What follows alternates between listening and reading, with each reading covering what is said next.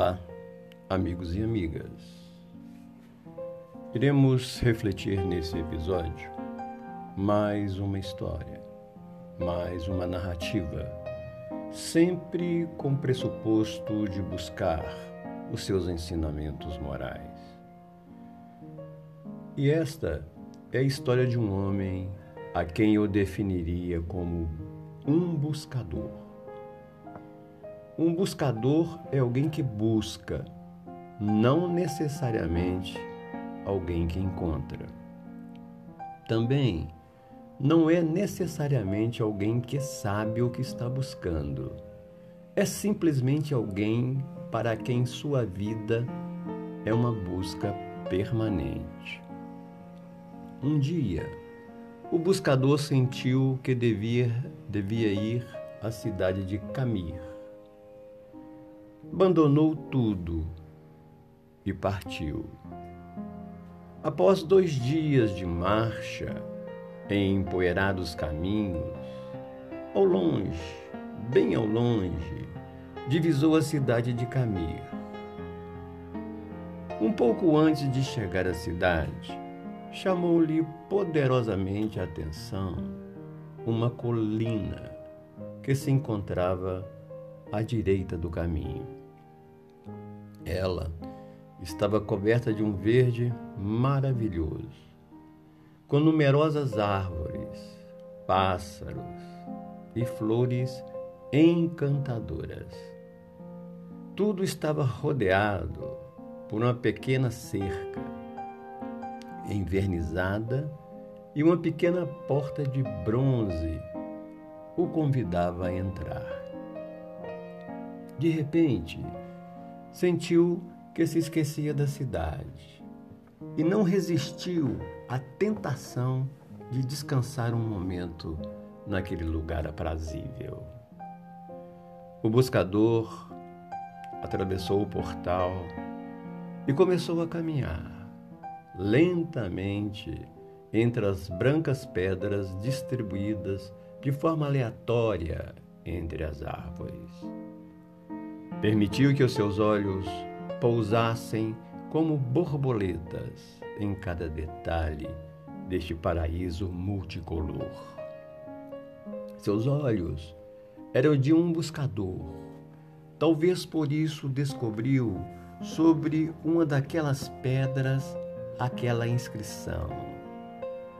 Abdau Tareg viveu oito anos viveu oito anos, seis meses, duas semanas e três dias. Estranho, pensou ele.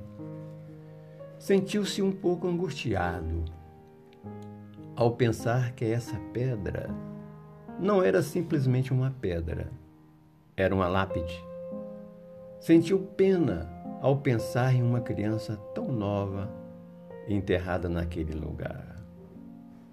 Olhando ao redor, o homem se deu conta de que a pedra seguinte também tinha uma inscrição. Aproximou-se e viu que estava escrito: Yamir Calibe viveu cinco anos, oito meses e três semanas. O buscador sentiu-se terrivelmente transtornado.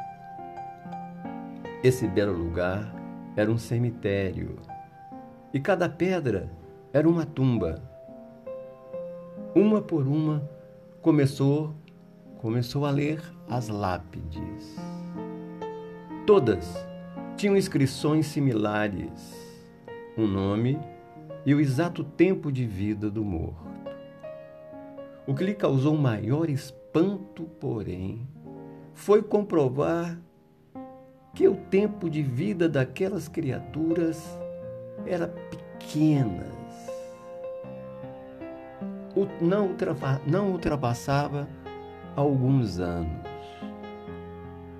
Invadido por uma dor muito grande, sentou-se e começou a chorar de forma copiosa. A pessoa que tomava conta do cemitério, que neste momento por ali passava, aproximou-se permaneceu em silêncio enquanto olhava o homem chorar. E após algum tempo, perguntou-lhe se chorava por alguma pessoa da família. Ele respondeu: Não, não, ninguém da minha família. Que, o que passa nessa cidade? perguntou ele. Que coisa tão terrível acontece aqui? Por que tantas crianças mortas enterradas neste lugar? Qual a terrível maldição que pesa sobre essas crianças que as obrigou a construir um cemitério de crianças? O velho sorriu com seu olhar calmo e disse: Acalme-se. Não existe nenhuma maldição. O que acontece aqui é que temos um antigo costume que eu lhe contarei. Quando um jovem completa aqui 15 anos, ganha de seus pais uma cardeneta como esta que eu mesmo levo aqui, pendurada no meu pescoço. É uma tradição entre a gente que a partir desse momento, cada vez que você desfruta intensamente de alguma coisa, abre sua caderneta e escreve nela, à esquerda, o que foi desfrutado, à direita, o tempo que durou o prazer. Exemplo, por exemplo, conheceu uma moça e se apaixonou por ela. Quanto tempo durou essa enorme paixão e o prazer de conhecê-la? Uma semana? Duas? Três semanas e meia? E depois, a emoção do primeiro beijo? Quanto durou? Um minuto e meio do beijo? Dois dias? Uma semana? E a gravidez ou o nascimento do seu primeiro filho? e o casamento dos amigos, e a tão desejada viagem. E o encontro com o irmão que retorna de um longínquo país. Quanto tempo desfrutou dessas situações? Horas? Dias?